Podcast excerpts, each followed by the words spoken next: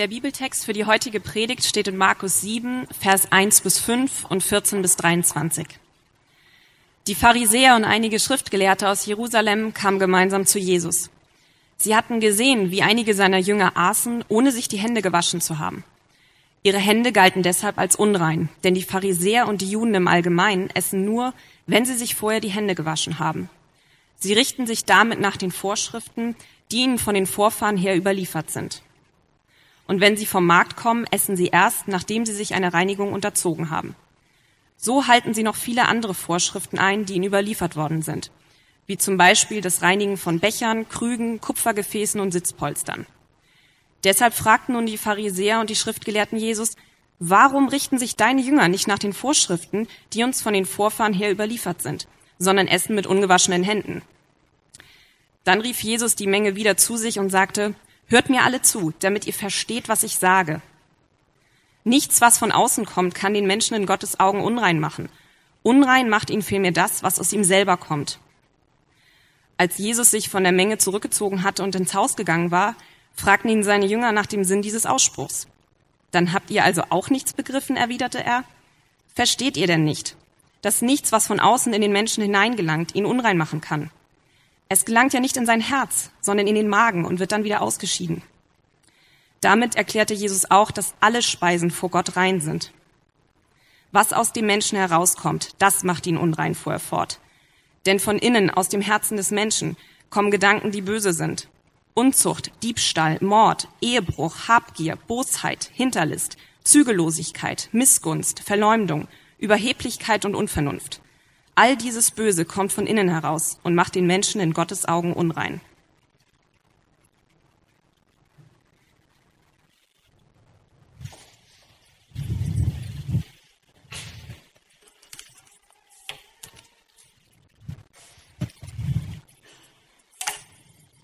Ja, ich hatte es gerade schon gesagt, wir machen weiter in unserer Predigtreihe über das Markus-Evangelium. Und bevor wir anschauen, uns diesen Text etwas näher anzuschauen, äh, anfangen, uns diesen Text etwas näher anzuschauen, möchte ich gerne noch mal beten. Herr Vater, vielen Dank für diesen Morgen, dass wir Zeit haben, Zeit nehmen können, um uns über dich Gedanken zu machen. Und ich möchte dich sehr bitten, dass das, ähm, ja, was wir jetzt nachdenken über diesen Text gleich in der Predigt, dass das nicht einfach nur Gedanken bleiben, die uns in unserem Kopf beschäftigen, sondern ich bitte dich, dass das zu Gedanken werden, die ähm, uns in unserem Herzen betreffen, die ganz praktisch für unser Leben werden und die uns, die uns prägen. Bitte dich begegne du jedem Einzelnen von uns ganz persönlich, so wie wir das gerade brauchen. Amen.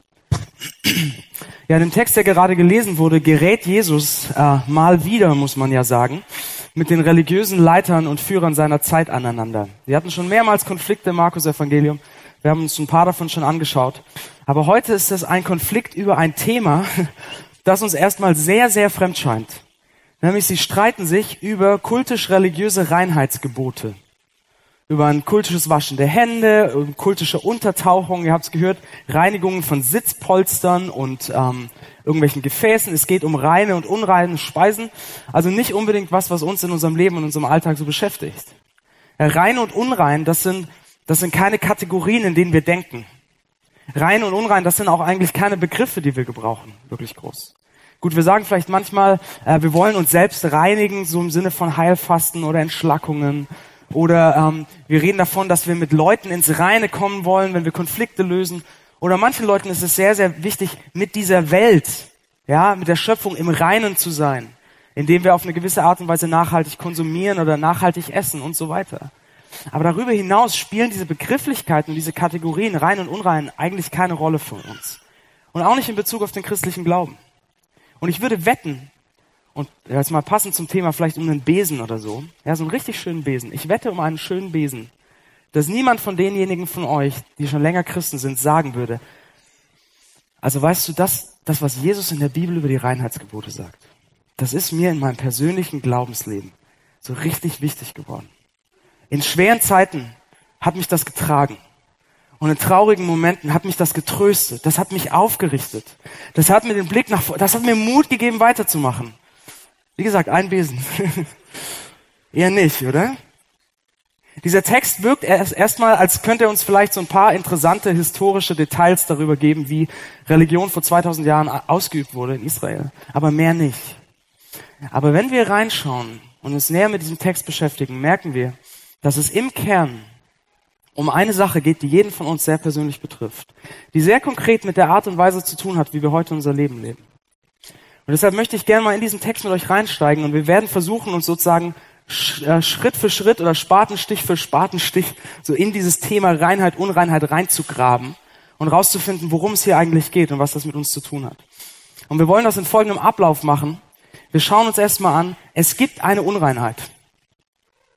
Es gibt eine Unreinheit, dann fragen wir uns, okay, was ist die Ursache davon? Und schließlich, was ist die Lösung? Also es gibt eine Unreinheit, wo kommt die her? Was ist die Ursache? Wie bekommen wir das gelöst? Also lasst uns mal anfangen mit diesem ersten Punkt. Es gibt eine Unreinheit.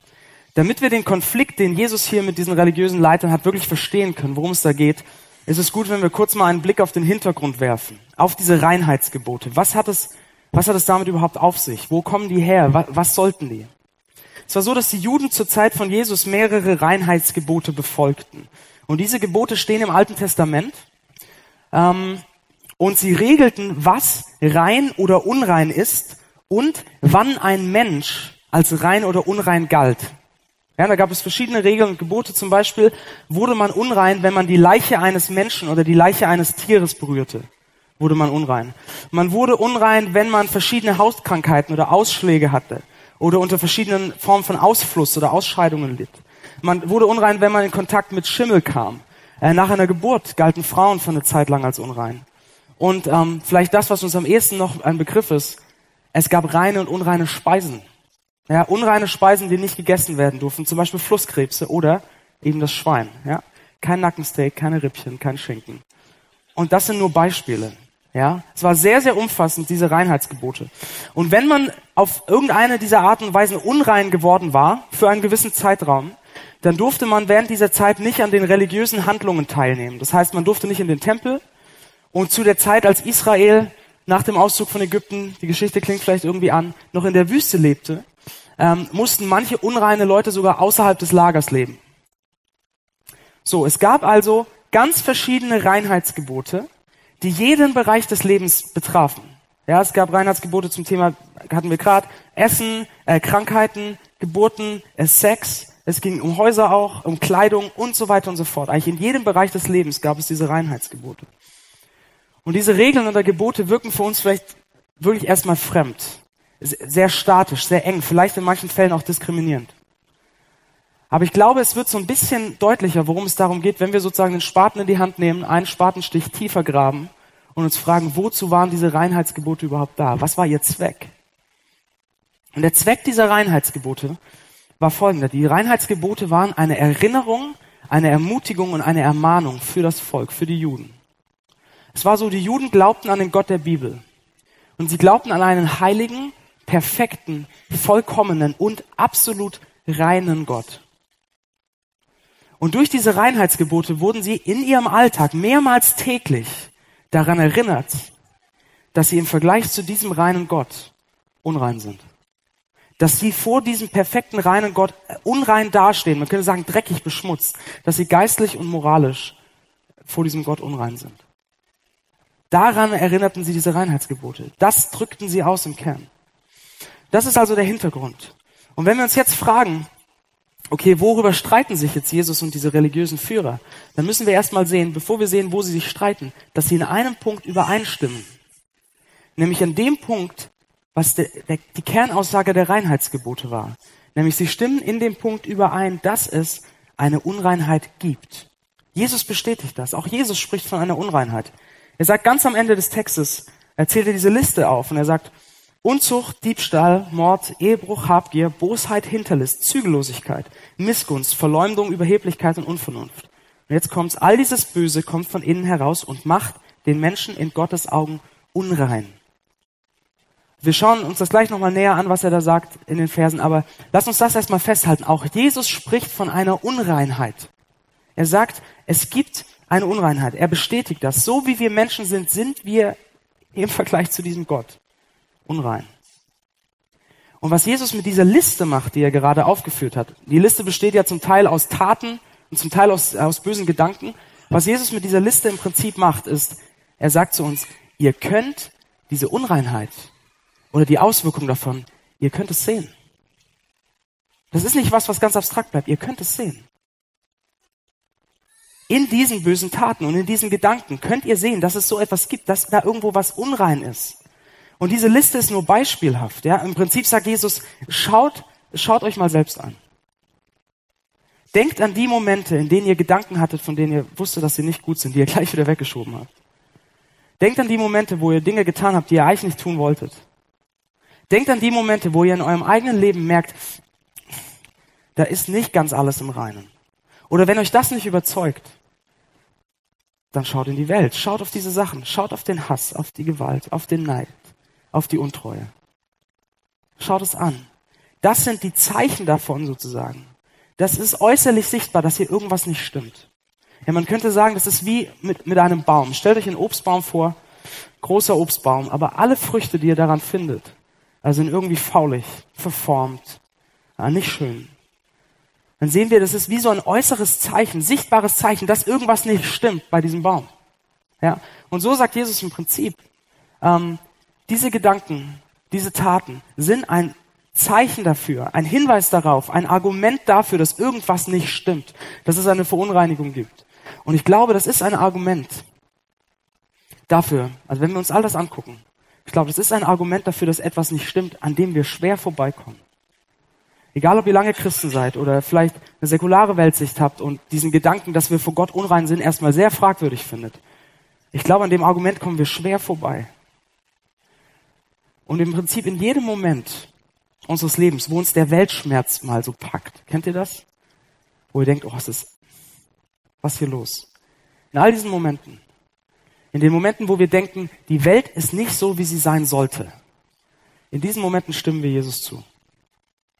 Und sagen, wir sehen hier was, was darauf hindeutet, was uns zeigt, dass irgendwas unrein ist, dass irgendwas nicht stimmt.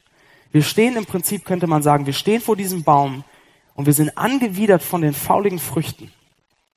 Und wir fragen uns ja, was machen wir jetzt damit? Und was wir damit machen oder die Art und Weise, wie wir damit umgehen, hängt unmittelbar damit zusammen, wo wir eigentlich den Kern des Problems sehen. Wo wir denken, dass die Ursache des Problems ist. Und damit sind wir bei unserem zweiten Gedanken. Wo ist die Ursache? Warum sind diese Früchte faulig? Warum sehen wir diese Auswirkungen von Unreinheit? Wo ist der Kern des Problems? Und das ist der Punkt, an dem Jesus und die Pharisäer, diese religiösen Leiter, komplett unterschiedliche Ansichten hatten, wo sie so richtig aufeinander prallen. Seht ihr, die Pharisäer hatten nämlich folgende Ansicht. Die Pharisäer meinten, dass das Problem der Unreinheit ein äußerliches Problem ist. Dass das, was schief hängt, dass wir unrein sind vor Gott, all diese schlechten Dinge, die passieren, dass das damit zu tun hat, dass das ein äußeres Problem ist dass das mit unserem Verhalten zu tun hat, dass unser Verhalten nicht rein ist, dass wir uns nicht an die Gebote halten und dass wir äußerlich nicht rein sind. Ein äußerliches Problem. Und deshalb bemühten sie sich sehr, sehr, sehr penibel, die Gebote zu halten und alle Reinheitsgebote zu halten, um äußerlich rein zu sein, um diese Unreinheit so loszuwerden. Das heißt, sie nahmen alle Reinheitsgebote, die sie im Alten Testament finden konnten, und achteten penibel genau darauf, dass sie sie ja einhielten. Aber nicht nur das. Sie, sie, muss, sie mussten ja irgendwie sicher gehen, dass sie tatsächlich rein sind, dass sie das loswerden durch das Halten von Geboten. Deshalb haben sie, sind sie einen Schritt weitergegangen und haben alle Reinheitsgebote, die eigentlich nur für die Priester galten im Tempel, die haben sie genommen und auf ihren Alltag übertragen. Daher kommen diese ganzen Waschungen. Das haben eigentlich nur die Priester im Tempel gemacht. Die haben gesagt, nee, wir müssen sicher gehen, dass wir wirklich rein sind. Es kann nicht schaden, die Priestergesetze auch noch zu nehmen. Aber das war auch noch nicht genug. Sie waren ängstlicher, fast paranoid, dass sie ja rein sind. Und deshalb haben sie Folgendes gemacht. Das Alte Testament hatte zwar viele Reinheitsgebote, aber es hat nicht über jeden kleinen Bereich des Lebens was gesagt. Wie sollte das auch möglich sein? Und deshalb haben sie, um sicher zu gehen, das Problem äußerlich zu lösen, haben sie weitere Gebote aufgestellt und weitere Regeln, diese Vorschriften der Vorfahren, von denen hier die Rede war, Reinheitsgebote, die jeden kleinen Bereich des Lebens regelten. Da gab es dann verschiedene Abstufungen von Reinheit, Unreinheit, Unreinheit nur der Hände, Unreinheit des ganzen Körpers. Da gab es die Regel zum Beispiel, wenn du vom Markt kommst und mit Heiden in Kontakt gekommen bist, dann musst du dich zu Hause erstmal komplett untertauchen und waschen, um rein zu sein. Und all das befolgten sie. Akribisch, paranoid, ängstlich, verkrampft religiös gesetzlich, um ja rein zu werden. Warum? Weil sie dachten, das Problem der Unreinheit, das, was schief hängt, ist ein äußeres Problem, hat mit unserem Verhalten zu tun.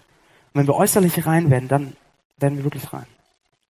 Und wir schauen vielleicht heute jetzt im 21. Jahrhundert auf so ein Verhalten zurück und wir lächeln so ein bisschen darüber und denken. Aber wisst ihr was? Das ist uns gar nicht so fremd. Wir machen das fast genauso. Wenn wir mit diesen fauligen Früchten konfrontiert werden, wenn wir bei uns selbst Dinge entdecken, die nicht in Ordnung sind oder in dieser Welt Dinge sehen, unsere natürliche Reaktion, unsere natürliche Reaktion ist, die Ursache in äußeren Problemen zu sehen, in äußeren Umständen zu sehen. Und wir versuchen, äußere Lösungen dafür zu finden, wie die Pharisäer. Was mache ich damit? Zwei Beispiele dafür. Eine Art und Weise, das Problem äußerlich zu sehen und versuchen, das äußerlich zu lösen, was schief hängt, ist Religion. Was die Pharisäer hier machen, ist, sich an alle Gebote zu halten. Ist, ich werde all das Gute tun und ich werde all das Schlechte lassen und dann bin ich safe, dann bin ich rein. Wie, wie würde das konkret aussehen? Eine der Dinge, die Jesus in dieser Liste aufzählt, ist Habgier. So, wie würde so ein äußerlicher Umgang mit Habgier aussehen? Ist ja ein spannendes Thema. Die Medien reden die ganze Zeit darüber, dass in der kapitalistischen Gesellschaft wir im Prinzip alle habgierig sind, aber niemand will habgierig sein. Äh, wie würde das aussehen, äußerlich mit Habgier umzugehen? Religiös, durch Religion. Es würde so aussehen. Zu sagen, okay, ich will meine Habgier loswerden und deshalb, ich werde mich an alle Regeln halten, die ich in der Kirche zum Thema Geld höre. Ich werde zehn Prozent meines Einkommens spenden. Ich werde meine Steuererklärung ehrlich machen. Ich werde niemand betrügen. Ich werde nicht stehlen. Ich werde nicht zu viel Geld für Vergnügungsmittel und Kaltgetränke ausgeben. Und dann werde ich meine Habgier los. Dann ist das Problem gelöst. Aber seht ihr was? Das ist ein rein äußerliches Herangehen an dieses, an dieses Problem. Es geht nur um das Verhalten. Es ist rein äußerlich. So macht man das mit Religion. Aber nicht nur religiöse Leute das machen das, nein, sondern, wisst ihr was? Säkulare Leute machen das ganz genauso.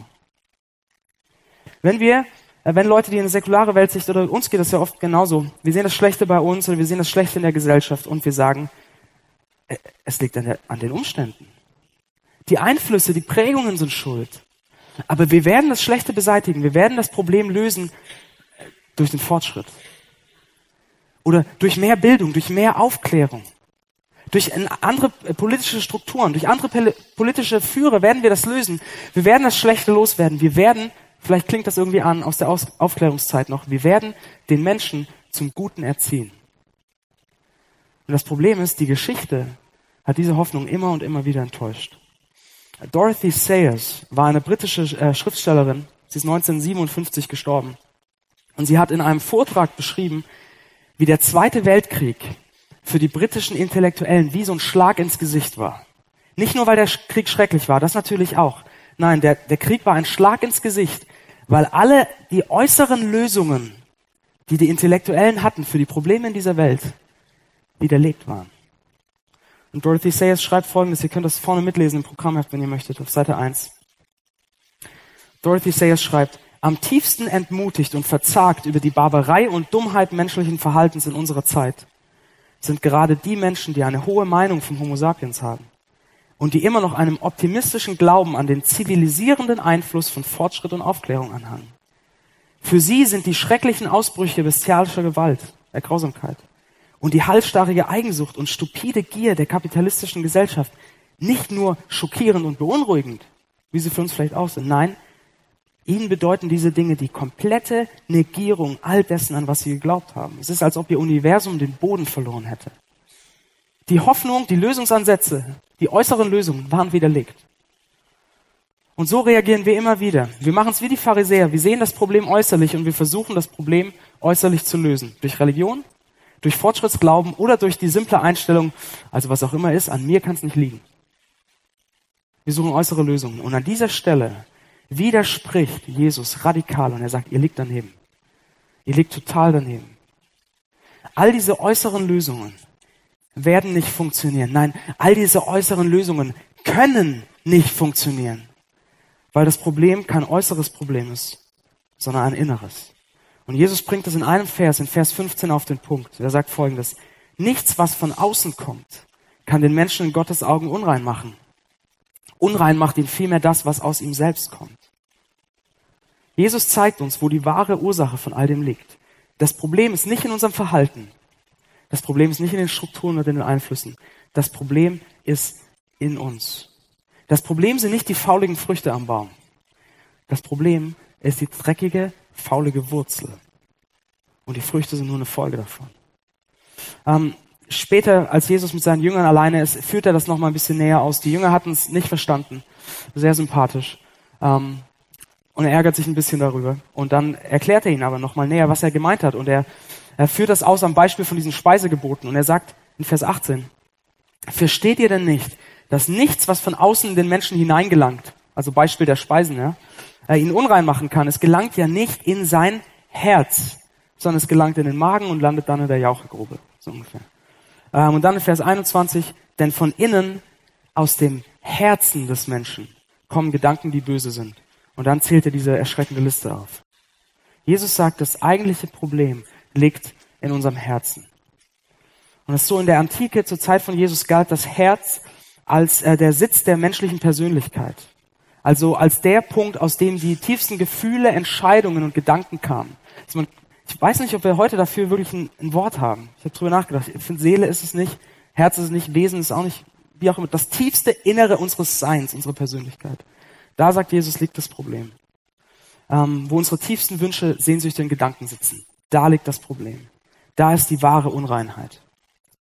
Und das ist eine Erkenntnis, zu der nicht nur Jesus kommt, zu der nicht nur die Bibel kommt, sondern zu der auch ganz unterschiedliche Leute, die nicht Christen sind, aber die Welt gut beobachten, kommen. Zum Beispiel ähm, ein britischer Literaturkritiker, Lord David Cecil, ähm, hat auch in Bezug auf den Zweiten Weltkrieg Folgendes geschrieben, steht auch vorne im Heft. Er sagt, der Jargon der Philosophie des Fortschritts lehrte uns zu denken, der wilde, primitive Zustand der Menschheit liege hinter uns. Aber die Barbarei ist nicht hinter uns, sie ist unter uns. Oder eine aktuellere Stimme, kein Literaturkritiker, aber auch ein guter Beobachter, Peter Fox, ähm, hat in seinem Album Stadtaffe auf dem, in dem Lied Das zweite Gesicht Folgendes geschrieben. Er sagt, denn es steckt mit dir unter einer Haut und du weißt, es will raus ans Licht. Die Käfigtür geht langsam auf und da zeigt es sich, das zweite Gesicht. Ein Biest lebt in deinem Haus, du schließt es ein, es bricht aus. Das gleiche Spiel jeden Tag, vom Laufstall bis ins Grab.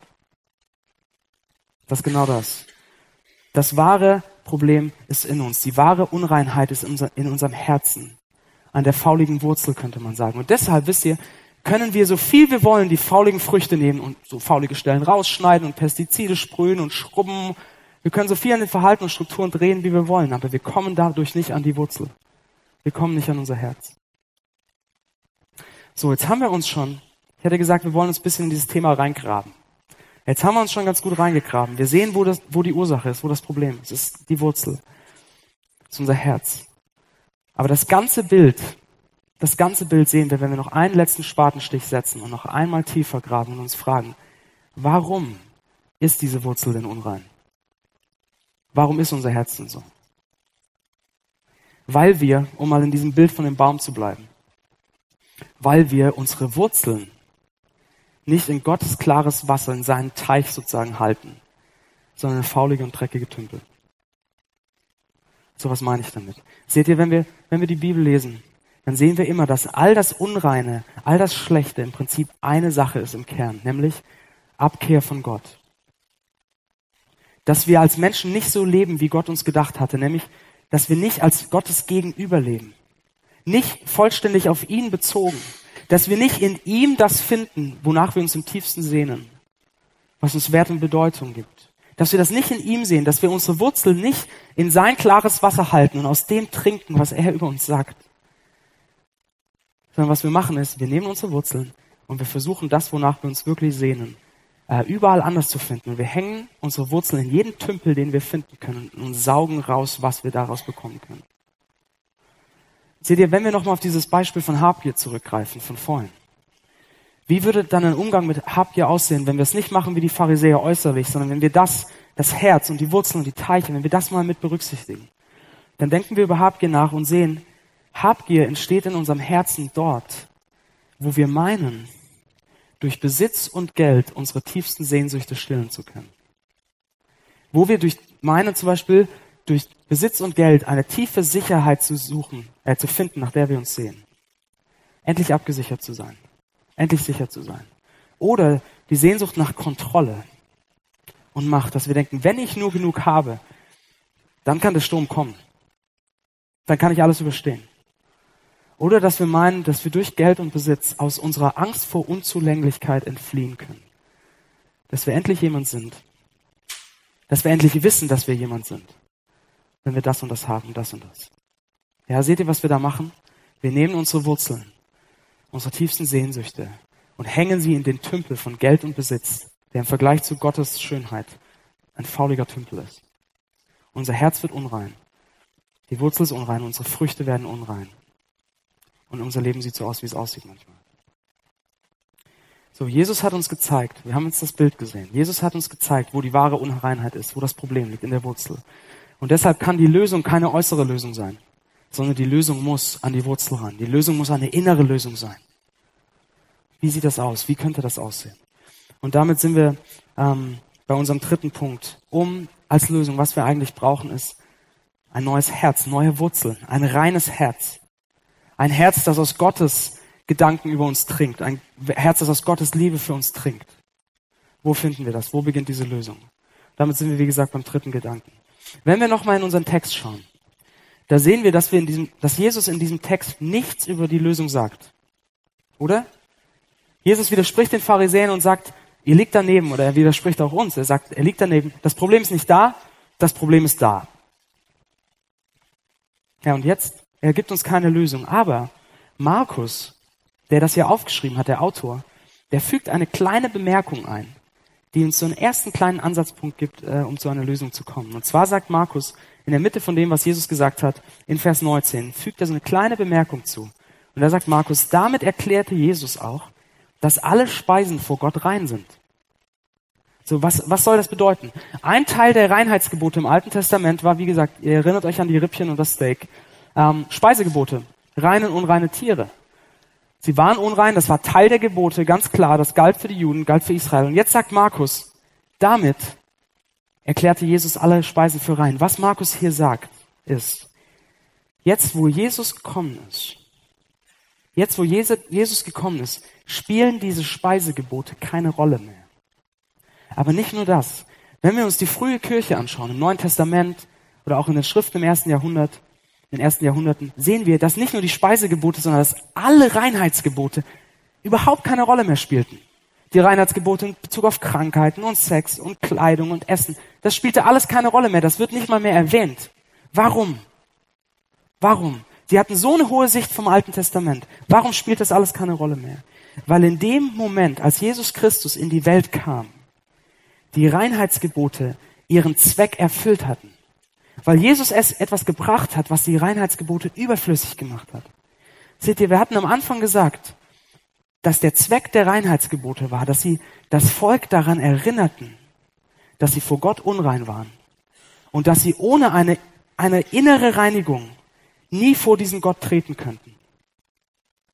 Ja, eine Erinnerung, dass sie unrein sind und eine Reinigung brauchen, ein neues Herz, ein reines Herz. Und Gott hatte versprochen, ihnen dieses reine Herz zu geben, eines Tages. Er hatte ein Versprechen gegeben, in Hesekiel lesen wir das. Da spricht er, dass er eines Tages Folgendes machen würde. Er sagt, ich besprenge euch mit reinem Wasser und ich wasche den ganzen Schmutz ab, der durch den Umgang mit euren Götzen an euch haftet. Ja, Götzen sind diese fauligen Tümpel, wo wir all das suchen, was wir eigentlich bei Gott finden könnten. Also er sagt, ich wasche all den Schmutz ab, der durch den Umgang mit euren Götzen an euch haftet. Ich gebe euch ein neues Herz und ich gebe euch einen neuen Geist. Ich nehme das versteinerte Herz aus eurer Brust und ich schenke euch ein Herz, das lebt. Gott sagt, eines Tages schenke ich euch ein neues Herz und ich wasche euch rein. Seht ihr, und wenn das erfüllt ist, dann braucht man die Reinheitsgebote nicht mehr, die an daran erinnern, dass das Herz unrein ist, weil ein neues reines Herz da ist. Und dieses Versprechen wurde erfüllt, als eines Tages ein Mann auftrat der nie aus fauligen Tümpeln trank, dessen Herz nie aus fauligen Tümpeln trank, sondern der aus dem lebte, was Gott über ihn sagte. Ein Mann, der zugleich wahrer Gott und wahrer Mensch war. Ein Mann, in dessen Leben wir keine Unreinheit sehen. Keine fauligen Früchte. Ein Mann, dessen Taten, Gedanken und Worte rein waren. Und ein Mann, der starb am Kreuz und dort all unsere Unreinheit auf uns nahm, um uns reinzumachen. Und als das, als das geschah, als Jesus Christus am Kreuz starb, als der Reine, der einzige Reine, für uns Unreinen starb, der hatte im Prinzip uns die Hand hingestreckt und hat gesagt, ich will dir ein neues Herz geben. Ich will dein Herz reinmachen. Ich will diesen Schmutz von dir abwaschen. Ich erfülle dieses Versprechen. Und das heißt, in dem Moment, in dem wir Christ werden, in dem Moment, in dem wir uns eingestehen, ja, vor, vor so einem reinen und heiligen Gott, stehe ich dreckig da, stehe ich unrein da. Und in dem Moment, wo wir ihn bitten, mach uns rein, in diesem Moment schenkt er uns das neue Herz. In diesem Moment, wo wir ihn bitten, dass er uns reinmacht, macht er uns rein. So, und da könnte man theologisch jetzt ganz viel versuchen zuzusagen. Und wisst ihr was? Auf der anderen Seite kann man es irgendwie nicht. Weil wir nicht genau erklären können, wie er das tut. Weil wir nicht genau wissen, wie das passiert. Das ist ein Geheimnis. Es ist ein Mysterium. Aber er tut es und wir merken es. Wir sehen es manchmal sogar im Leben von anderen Leuten. Wie was reiner wird, wie es verändert wird. Ich kann es euch nicht ganz erklären, wie Jesus das macht. Wie uns ein neues Herz gibt, wie er uns reinwäscht. Aber vielleicht, vielleicht kann uns dieses Bild von dem Baum noch ein letztes Mal helfen, das etwas mehr, zu, das etwas näher zu verstehen. Wenn wir Jesus bitten, dass er uns reinmacht, wenn wir Christen werden, dann nimmt Jesus sozusagen unseren Baum und er löst ihn aus seiner alten Erde raus. Und er fängt an, die Wurzeln zu schrubben. Und er macht die Wurzeln rein. Er säubert sie. Und dann nimmt er diesen Baum und pflanzt ihn neu ein, direkt an Gottes klaren Teich. Und er nimmt unsere Wurzeln ganz vorsichtig und legt sie in dieses klare Wasser und lässt unser Herz von Gottes Güte und Gottes Liebe trinken. Und nach und nach, langsam aber sicher, verändern sich die Bäume, äh, die Früchte an unserem Baum. Sie werden weniger faulig. Sie werden etwas reiner. Nie perfekt. Weil wir, so wie wir sind, selbst nachdem wir verpflanzt wurden, nachdem wir das klare Wasser geschmeckt haben, immer wieder unsere Wurzel nehmen und sie überall hinstrecken. Und das, was uns ausfüllt, diese Sehnsucht nach Anerkennung, Bedeutung, Sicherheit, Liebe, Glück. All das wieder in den anderen Tümpeln suchen und uns wieder ein Stück weit unrein machen. Aber selbst dann nimmt Jesus wieder, erinnert er uns an das klare Wasser, nimmt unsere Wurzeln wieder und kriegt sie wieder zurück und legt sie wieder in den Teich. Und das passiert in den Momenten, vielleicht kennt ihr die, in den Momenten, wo uns Gottes Liebe und sein Evangelium auf einmal nochmal ganz klar vor Augen stehen. Wo wir das Gefühl haben, oh, jetzt sehe ich es nochmal klarer. Diese Momente, wo wir spüren oder wo wir im tiefsten Inneren wissen, dass das, wonach wir uns sehen, wir in ihm finden. In diesen Momenten nimmt er unsere Wurzeln und er legt sie wieder in das klare Wasser und er lässt uns trinken an Gottes Liebe und seiner Güte für uns. Wir haben gesehen, Jesus zeigt uns, wo das wahre Problem ist, diese Unreinheit. Wir sehen das Schlechte bei uns oder in dieser Welt, weil unser Herz unrein ist, weil die Wurzel unrein ist. Aber wir sehen gleichzeitig, dass dieser Gott, der uns darauf hinweist, uns auch die Hand streckt, hinstreckt und sagt, ich will euch reinmachen. Ich will euch ein neues Herz geben. Und deshalb lasst uns doch, lasst uns doch darauf reagieren. Jetzt gleich im Abendmahl, vielleicht in der Stille, im Gebet, mit den Liedern, die gesungen werden, lasst uns darauf reagieren. Und egal, ob ihr zum ersten Mal darauf reagiert oder ob ihr das zum hunderttausendsten Mal macht, lasst uns doch vor ihn kommen und lasst uns Lass uns mal nicht mehr in die Tasche lügen, sondern lass uns ehrlich sein mit ihm und lass uns ihm sagen, Jesus, ich bin nicht so wie du. Das tut weh, sich das einzugestehen. Aber lass uns das doch machen. Ich bin nicht so wie du. Im Vergleich zu dir bin ich unrein. Stehe ich dreckig da. Aber du hast gesagt, du hast gesagt, dass du mich reinmachen willst. Du hast gesagt, dass du mir ein neues Herz geben willst. Ein reines Herz, das aus Gottes Liebe trinkt. Und deshalb bitte ich dich. Deshalb bitte ich dich, mach mich rein. Lass mich deine Liebe und deine Güte neu erfahren. Lass mein Herz davon trinken. dass mein Herz rein wird und sich das auch in meinem Leben zeigt und sich mein Leben verändert. Lass uns dieses Gebet doch beten. Und ich bete das noch zum Schluss. Jesus, du warst, du, warst der Einzige, der wirklich rein war, der einzig wirklich reine, der voll aus der Liebe und aus der Güte deines Vaters und aus den Worten deines Vaters hast du gelebt. Dort hast du all das gefunden, was du gebraucht hast. Und wir stehen vor dir und wollen dir, wollen dir bekennen, dass wir nicht so sind wie du. Dass wir unrein sind in unseren Gedanken, in unseren Taten und in unserem Herzen. Dass wir uns immer wieder von dir entfernen, dass wir unsere Wurzeln in, in faulige Tümpel halten. Aber danke, dass du uns nicht aufgibst, dass du, der Reine, für uns Unrein gestorben bist. Und deshalb bitten wir dich, Jesus, mach uns rein. Nimm unser Herz und mach es sauber. Führ uns immer wieder zurück zu dir, zu deiner Liebe. Und lass unser Herz aus dir trinken, aus dem, was du uns gibst. Und ich bitte dich, verändere unser Leben. Lass unsere Taten und unsere Gedanken weniger, weniger dreckig sind in vielen Punkten, sondern reiner werden. Dass wir die Menschen um uns herum lieben und dass wir uns für diese Stadt einsetzen. Amen.